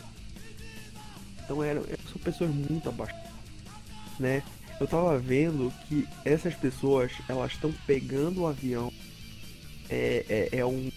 É, é o UTI Express. Que aí leva os caras pra São Paulo, pra UTI de São Paulo, pra se tratar. Ah. As famílias mais ricas daqui estão indo pra São Paulo pra se tratar. Eu falei, filhos da puta! Porra, assim até eu pego três covidas. É, mas já já, nem Tá em São louco, Paulo vai né? ter, cara. Sim, sim, mas tu tá entendendo como é que é o negócio? Não, porque tem que sair rodovia. Vai trabalhar, pego até né? bola se for desse jeito. É, aí- aí o dono- se aí for o cara morrer, eu fala- não vou querer pra São Paulo, vou querer morrer lá em Taparica. Mas é Aí foda. o empresário, que eu adoro que eles falam assim, não, porque eu sustento 15 famílias, né? Porque graças a mim eu sustento 15 famílias. Então vocês se infectam. E tu, tu vai estar onde? Não. Que me fuder, eu tenho um jatinho pra ir pra, pra É, é pior é que é, né? É foda, cara. Eu tinha, lá- teve uma carreata lá no Rio Grande do Sul que tinha uma faixa no carro escrito Eu pago o teu salário. Puta. Ai, Pega, vai. ai, ai, eu vou falar o quê? Mas é isso que é foda. Isso que é foda. Esse pessoal que que fica fazendo. Esse pessoal que fica fazendo carreata em carrão, eles estão lá na vidinha deles, no apartamentozinho deles, no jardim. Boa, cara. Eles não vão ser atingidos. Ah, vai Eles estão cagando cambada de animal. Cara, e, isso sim. e eu, vou, eu vou falar uma coisa. A coisa que mais me irrita no, no empresário brasileiro, que me dá vontade de voltar pra esquerda e pra mais radical e pegar a K-47 fazer a evolução, é essa merda. Eu, eu pago o seu salário e eu gero emprego. Você não gera porra nenhuma, cara. Você paga o salário pra alguém porque você precisa da mão de obra dele no, na empresa, no teu negócio. É por isso que você paga o salário. Você não tá fazendo bondade, você não tá fazendo nada, é uma troca. Você precisa da mão de obra dele e ele precisa vender a mão de obra para você. E é por isso que você, você não gera emprego porque você é bonzinho. Você gera emprego porque você precisa de alguém para trabalhar para você. Puta Mas você sabe pariu. onde é que eu vejo mais desse tipo de esse negócio ai, eu pago salário, ai, eu gero emprego. Porra! Você sabe onde é que eu vejo mais desse discurso, Burza? Aqui no Rio Grande do Sul. O Rio Grande do Sul, ele tem essa pose, sabe? De ai, a gente que carrega o Brasil nas costas. O Rio Grande do Sul mal consegue se sustentar. É o estado do sul mais falido que tem.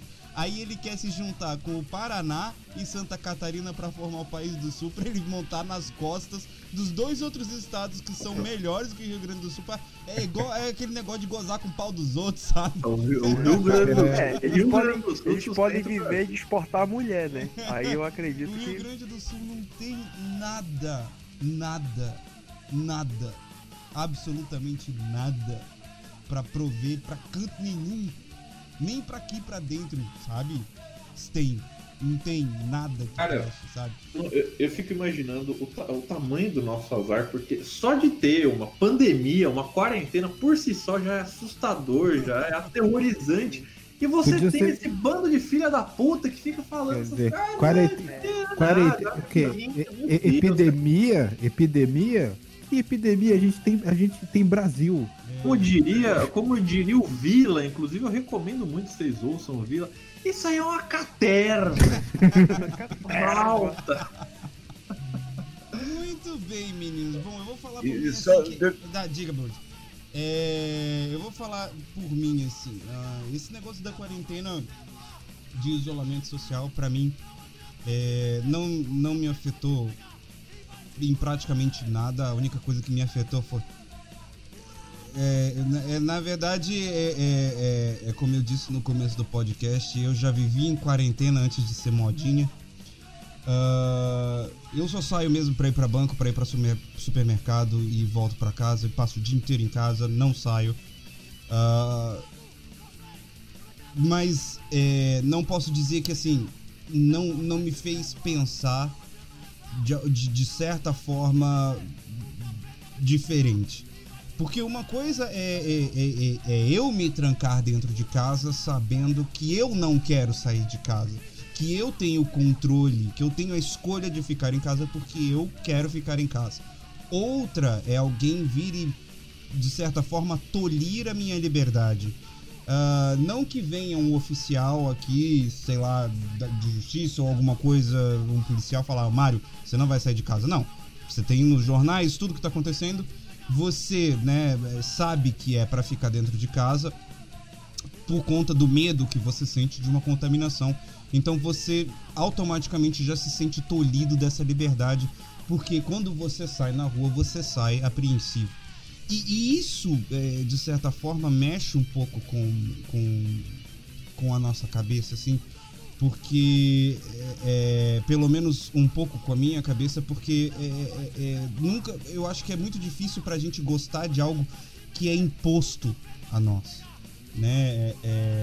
A gente ser privado de escolha, é, a gente ser privado de, de, de escolhas é sempre muito ruim né? Alguém virar e falar, mesmo que não seja de forma direta, mas você só ter uma única opção, senão a, a, a- as outras, as consequências de uma, de uma outra ação são as piores possíveis, é muito ruim, né? Você não ter a escolha.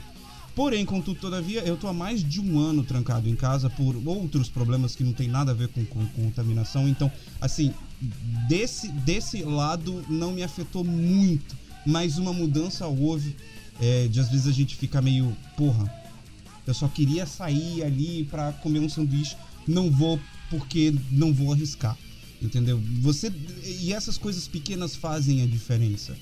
É, e e me afetou também de forma profissional, porque eu dou aula pela internet, eu dou aula online. E muitas pessoas, né, pra você ver, eh, vem me perguntar assim: "Porra, Mário, agora a galera, né, ficando em casa, você vai deve ganhar muito mais aluno, deve aumentar muito mais o, o- o- a procura". E não, é muito pelo contrário. Ah, porque não é só eu que tá ficando em casa e não tá indo trabalhar. Tem, como a gente viu aqui, tem Bruno, tem o- o Yuri e, muitas vezes essa galera ela, ela recorre ao home office para não perder o emprego. Porque tá ali no risco de perder o emprego. Então ela vai lá e a carga que eu tô vendo, que eu tenho alguns alunos que trabalham com home office, ela ela ela ela aumenta muito. É muito mais pesado porque primeiro, como eu falei ali com o Bruno, a gente não tem o costume aqui, não é cultura brasileira a gente trabalhar com home office. Então a galera não tá sabendo muito lidar com esse negócio. Primeiro porque assim, é, com, a, com a, como a gente vive a vida hoje em dia, é, a gente vai, passa o dia inteiro no trabalho e a gente tem a nossa casa como refúgio. Quando essa coisa toda veio à tona, é, é muito difícil a gente assimilar o seu lugar de descanso com o seu lugar de trabalho. A não ser que você tenha costume de trazer o seu trabalho para casa para terminá-lo, mas ainda assim é diferente porque você não tem todo um expediente dentro do seu lugar de repouso. Então isso afeta muito as pessoas, até mesmo para lidar com os horários. Porque ah, você tem uma distração ali, ah, eu vou pegar uma água, ah, eu vou pegar um lanche, ah, eu vou no banheiro quantas vezes eu quiser, e eu não tenho ninguém no meu pescoço para ficar é, me cobrando as coisas, então essas coisas todas interferem. Eu perdi dois alunos nessa brincadeira, por quê? Porque não estavam mais indo trabalhar e o home office também não estava ajudando a manter o ritmo e, portanto, a renda deles caiu. Eu perdi dois alunos. É, e isso é claro que me afeta também, né? Menos 400 reais para para minha renda, né? E uh, é muito complicado, é muito complicado é, a gente que, que, que tá isolado dessa forma, de, de certa forma, ver. Eu acho que todo mundo falou, eu só vou repetir. Ver que você se preocupa e outros têm um descaso. Né? Eu tenho uma amiga que ela tá grávida, inclusive eu acho que ela vai ter um, o bebê dela esse mês ou no próximo. Uh, e ela tava desesperada. Eu tava conversando com ela no WhatsApp e ela tava chorando comigo no, no, pra mim no WhatsApp, falando: Mário, eu pego e lavo. É, olha só a frase que ela disse. Ela falou: Mário, olha como é que eu sou louca. Eu pego a comida, a, os legumes e tudo, boto na pia e lavo com água e sabão. E as pessoas dizem que, e, e, que eu sou neurótica porque eu pego os meus filhos, porque ela já tem dois filhos, ela vai ter o terceiro agora, para tirar as roupas assim que saem de casa e jogo tudo na máquina. Aí eu falei para ela, eu falei, minha filha, primeiro, lavar vegetais e seus alimentos é uma coisa que não precisaria do Covid para ter. Por conta de agrotóxicos, essas coisas, é uma coisa que todo mundo devia fazer. Né? Então, uh, é, ela tá preocupada porque a gravidez ela é de risco, o povo fica criticando a mulher porque ela tá lavando os alimentos. E ela tem um bebê para chegar no meio dessa merda toda. Sabe? E ela ouve que ela tá sendo neurótica, que ela tá sendo exagerada por pessoas próximas dela, por amigos, pelo próprio namorado. É, é essa é essa coisa escrota que às vezes me tira do sério sabe? É... Eu acho que é mais complicado ver esse tipo de descaso pessoal em todos os aspectos do que a gente reparar no tanto que a gente tá mudando mesmo. Não, é, é só assim, esses caras, quando se discute, porque assim, tem muita gente cínica que vai no meu Facebook. Enfim, eu tô metendo caralho lá no Facebook. E aí eles vêm com aquela ironia, né? Ai, você é indiferente em relação ao pobre que não tem que trabalhar. Sabe, eles falam como se a gente não tivesse. Sabe, como se a gente tivesse no, aqui é, como, é. no, be, no berço como, de ouro. Como se você fosse um insensível. Né? Exatamente, como se eu fosse um insensível, como se eu não tivesse dificuldade financeira nesse processo. Como se a gente aqui, né, não fosse talvez o lado mais fraco da corda. Porque quem fala isso geralmente realmente não tem com o que se preocupar. Tem uma, uma gordurinha, vamos dizer assim, para aguentar. Então, é, é, a gente fala isso porque. Claro que vai haver um impacto na economia. Na verdade, o impacto na economia já, já é inevitável.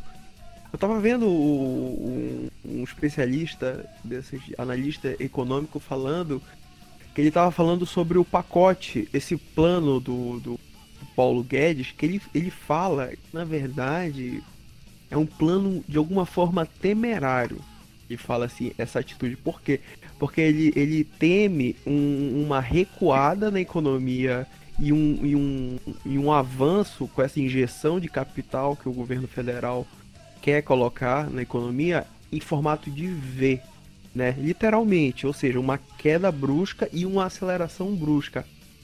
Só que essa varia é, é, é, é essa estatística que a previsão econômica fala desconsidera o coronavírus. Então, ele está pensando que, que, que, sabe, ele está desconsiderando as questões do isolamento social, questão que não vai haver uma vacina tão cedo, né? Que, que, que o retorno às atividades sociais não vai ser esse retorno. Né? Como o próprio Yuri viu, depois de todo esse tempo de quarentena, eles estão abrindo aos poucos, né? Eles estão abrindo de acordo com as necessidades, das possibilidades. O governo está estudando uma abertura indiscriminada. E a consequência disso, cara, um analista em economia, o cara não era nem biólogo, ele falou: a consequência disso é estender ainda mais os efeitos de contágio, de infecção, tudo. É um quadro assustador. Quanto mais cara... você relaxar a quarentena, mais quarentena você vai precisar amanhã. Exato. Mais você vai estender os impactos na economia. Essa é a Exatamente. questão. Não há dualidade nessa relação. É isso que tem que ficar claro. Não há outra alternativa. Porra, se, se- É. cara, é- eu acho incrível que, que essas pessoas acham que a gente quer o mais difícil, né? A gente quer. Sim. Não, eu quero perder meu emprego aqui, eu quero que quebre aqui o país, porque eu quero perder o que eu ganho, a miséria que eu ganho. Não, o governador, o prefeito, ele quer que a- o próprio estado vá à falência e que ele fique sem arrecadação e. Não, e o É isso. Pra culpar o mito. Pra culpar o mito. Eu vou fuder a mão do meu mandato. Nossa, Vou destruir nossa, a minha o vida Bolsonaro pública. é tão importante essa hora, sabe? Os Nossa, médicos, é. Sabe? Todos os pesquisadores. A NASA, a NASA está pesquisando formas de derrubar o Bolsonaro. Por quê? Todo Isso, mundo exatamente. tem inveja do porte atlético dele. Ainda tem isso. Tem. É. E, e inveja também do 04 que comeu meio condomínio. Tem que lembrar. É. É. Me- Meio quando. Agora, se, se é o Olha- sexo masculino ou feminino, fiquem abertos. Enfim, meninos, ah, considerações finais e conselhos para as pessoas que não estão sabendo lidar com o quarenteners e com essas coisas todas. Vamos começar, claro, por nosso ilustríssimo Barba Ruiva, nosso Red Beard, sexy. Uh, Burs, É difícil dar um conselho. é, o conselho que a gente, a gente deve seguir é o conselho dos cientistas, da, da medicina. Se mantém em casa, se vai sair, usa máscara. É, usa máscara da forma correta, né? Que tá desde o queixo até o nariz. É, é coronavírus, não é cachumba, não. Obrigado. É, ó, Você tem que. Tome, tome cuidado e, e tá em conversa de, de político que está preocupado muito mais com o que vai ser da, da sua eleição daqui, daqui dois anos do que com o povo. Sabe? É, não tem. Vírus não escolhe ideologia, vírus pega de direita, pega de esquerda, não quer nem saber. Então não, não, não tem conversa. Se cuida e, e- e toma cuidado para não você também não entrar na estatística. Ainda que entre como alguém que só contraiu o vírus, entre como, como assintomático, para quê? Entende? Para que correr esse risco? Vamos tomar cuidado, gente. E, infelizmente, a gente vai passar aí por maus perrengues. Se cu- Cuidem-se e não acreditem em idiotas. Acreditem na ciência. tá certo, mais do que certo. Bruno, manda ver. Ó, não, é, posso ser o próximo, porque eu tenho, tenho ainda Vai, que fazer vai, umas coisas Chico. aqui. A Francinda lá. Bom, então, é, o, o, o que eu percebi, assim, é, acho, acho muito importante, é, eu, eu, eu, eu tenho esse, eu falei pra vocês, né, que eu tenho esse colega que é, tem um nível intelectual alto tal, e, e, ele segue um caminho contrário ao que a gente consegue ver como sendo muito claro, entendeu? E é, eu, eu te- tenho mantido a- mente aberta para assistir os vídeos e, a- e as coisas que ele repassa para provar o ponto de vista dele. Então eu, eu fui percebendo como é, é feita essa lavagem cerebral. Então a, o que eu, o que eu posso dizer aqui, assim, para terminar, é que a, a, a gente é, deve tentar ter uma mente o mais aberta possível para é, não, não tomar as coisas como as coisas que a gente a, a nosso, nossa bolha em que a gente vive é, não tomar ela como a, a certeza absoluta o meu colega ele vive numa bolha. E essa bolha tem resposta para tudo. Quando ele viu o, o problema que está acontecendo em Manaus a gente falava para ele olha só Manaus está é, é, muito morto está virando o Equador. Ele disse assim é, é fake news da, dos esquerdopatas e aí eu falei para ele, é, olha só, a gente tá tendo 400 mortes por dia, é, na época estava sendo 200 mortes por dia. Aí ele disse, não, isso aqui é porque o Ministério, eu tô dizendo, é, é o Ministério Público do seu governo que está dizendo que a gente está tendo 200 mortes por dia. Ele disse, não, mas é porque o Ministério está cheio de esquerdopatas que entraram na época do, dos governos de esquerda. E, e então, é, e, e, aí, quando ele viu que não podia mais negar né, o que estava acontecendo lá em Manaus, ele disse assim: não, mas a culpa é do governador, que, não, que é, desviou o dinheiro do SUS. Entendeu? Então, pra, pra, é, tem uma, uma, parte, uma massa assim da, da, da, das pessoas, uma grande parte das pessoas, tipo milhões de pessoas, que tem essa, essa mentalidade. É, é, é uma mentalidade fanática. O, o importante assim, é, para você fanático que está me ouvindo, eu não quero dizer que eu sou fanático, eu quero dizer o seguinte: tenta sim, dá uma chance, dá uma chance de talvez existir uma forma diferente de ver as coisas, entendeu? Porque você pode estar sendo cúmplice de uma pandemia, de um genocídio. Você pode estar sendo cúmplice de genocídio. No futuro, as pessoas vão dizer para você: é, Vovô, é que, como é que você encarou a, a, na época da, da epidemia? Aí, não, não, é porque eu fui enganado, porque pessoas disseram isso, disseram aquilo. Porra, é, mas ninguém falou coisa diferente. Até falaram, mas só que eu não dava ouvido e tal. A culpa é sua. Porque você não abriu sua mente, entendeu? A culpa é sua de morrer gente. A culpa é sua, você é cúmplice. Então, tenha mais cuidado, abra mais sua mente. e, e, e tenta, tenta colocar na cabeça o seguinte: você não está só cuidando, não estaria só cuidando da sua vida, você está cuidando da vida de outras pessoas também, entendeu? E, todo mundo merece viver. Todo mundo é, não é porque a pessoa está doente que não, pode morrer agora. Cada minuto que a gente passa vivo a mais é, é, não, é, não tem dinheiro que pague. Então é, é isso que eu tenho a dizer. Espero ter me expressar. Então, cara, antes de dar minha dica, eu só queria concluir que a gente estava comentando sobre a insensibilidade das pessoas, né? O quanto elas aparentemente estão cagando para isso. Gente burra, ela só aprende ou ela só cai na realidade ou pelo medo ou pela dor.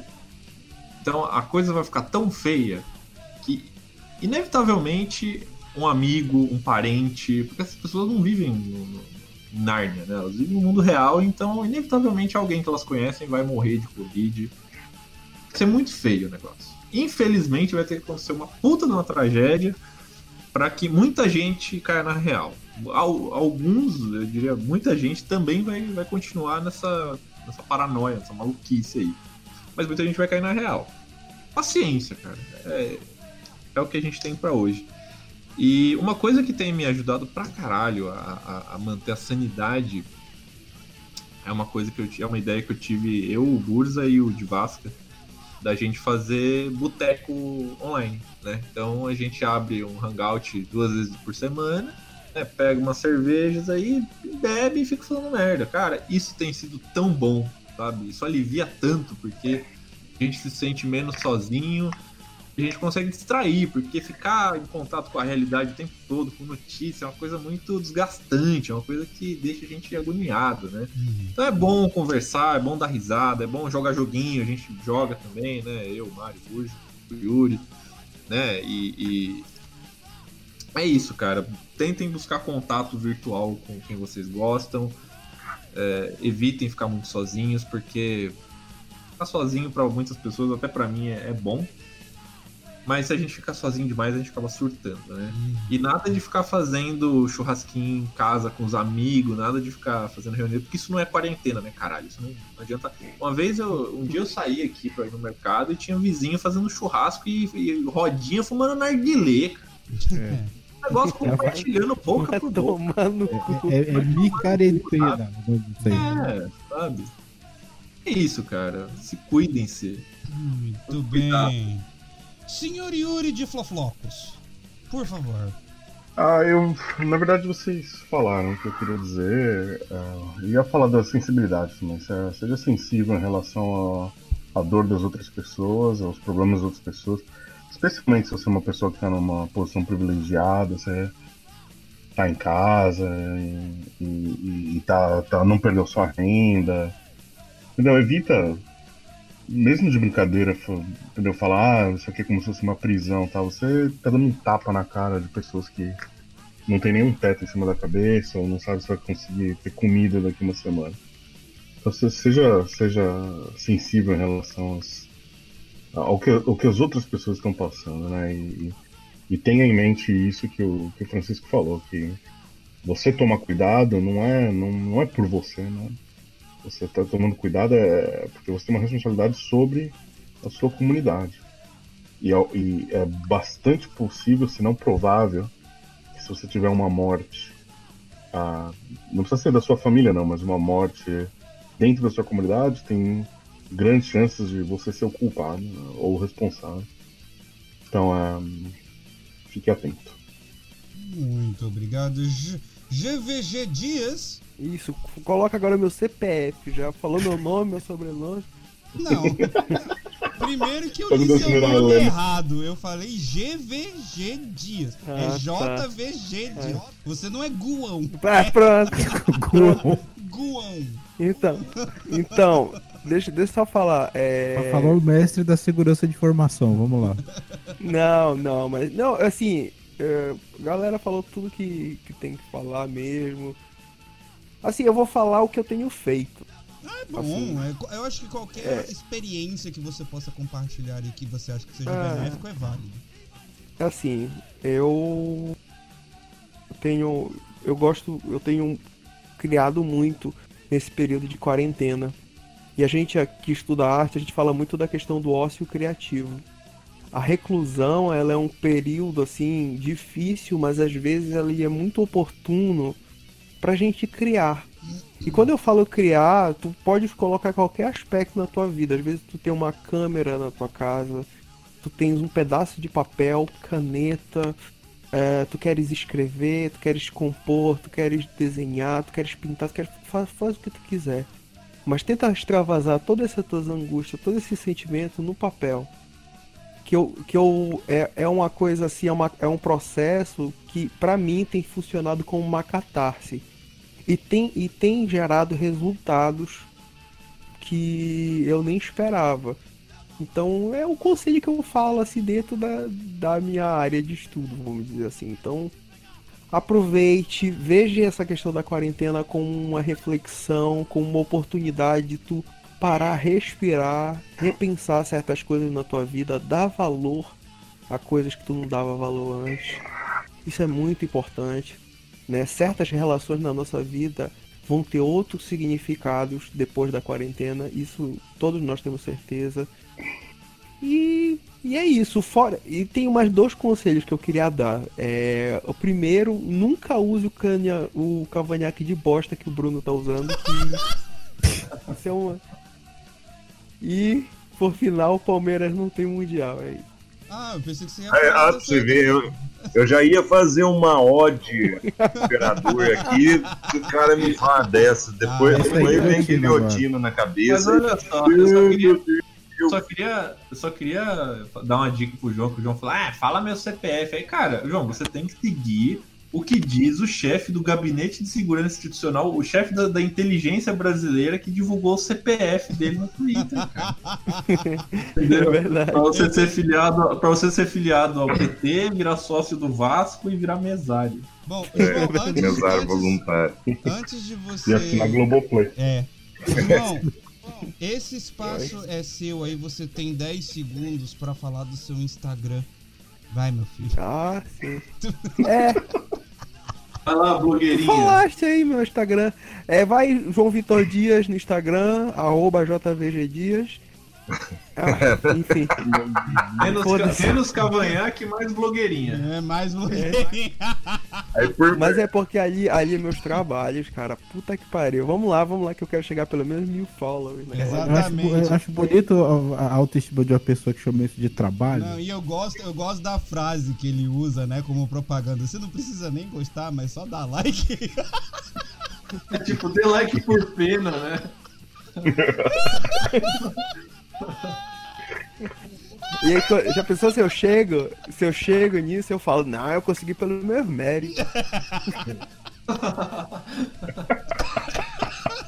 Nunca, nunca tive que implorar nada. Exato. Jamais. vai. Eu, sua diquinha para as personas. minha, minha dica é simples, sair de casa no, no, no da XP e Jogue Fly.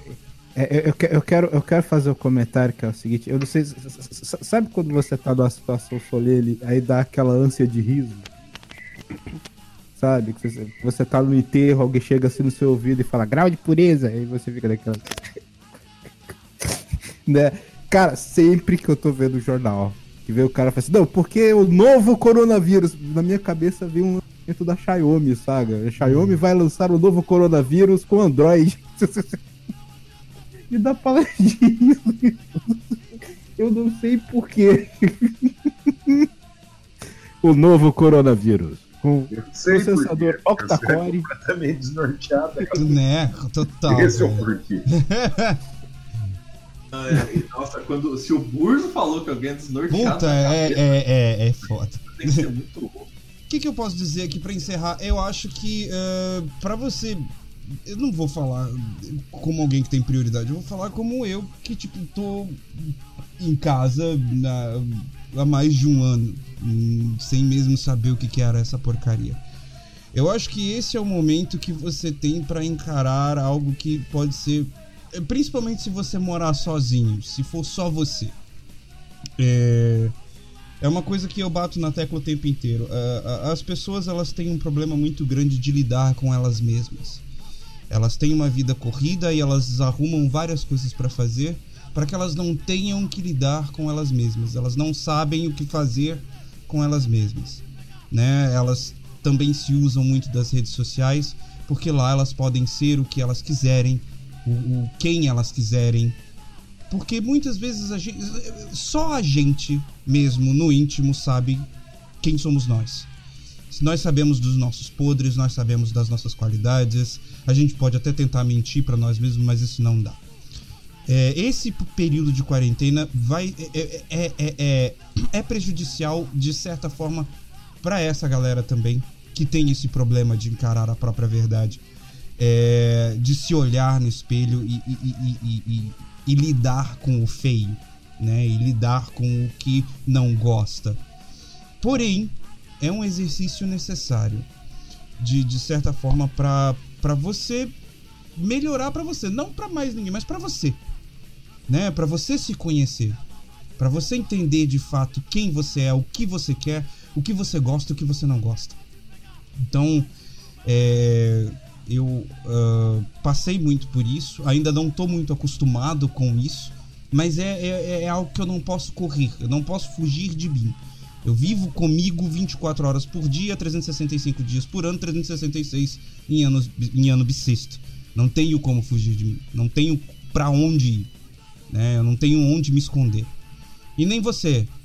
Ah, E eu acredito que esse é um momento que, se você mora sozinho, até mesmo se você tiver mais alguém, porque às vezes a convivência constante desgasta, é bom que você aprenda a observar a pessoa que está do seu lado de uma forma um pouco mais profunda, um pouco mais intrínseca.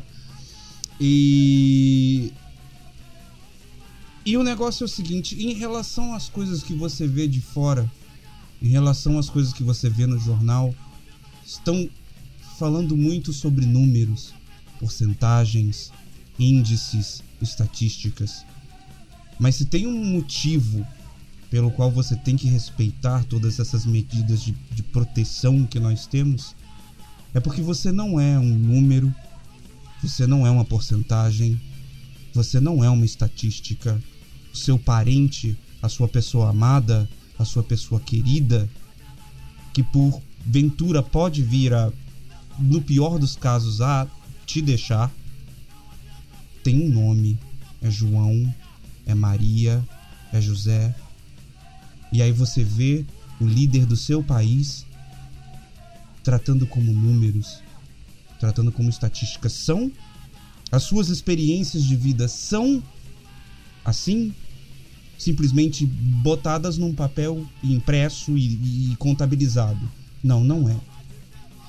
Então, em respeito ao que você viveu, ao que o teu próximo viveu, não se transforme em mais um número. Lembre-se do seu nome e do nome das pessoas que você ama. Tá certo? E com isso a gente vai ficando por aqui. Meu muito boa noite, meu muito obrigado. Pessoas, dei tchau. Dei tchau. Dei tchau. Posso- eu, eu posso dar tchau só contando um negócio que tem nada a ver com, com Puta o tema que do pariu. podcast, cara. Dá tchau, vai, Bruno. Vai, caceta.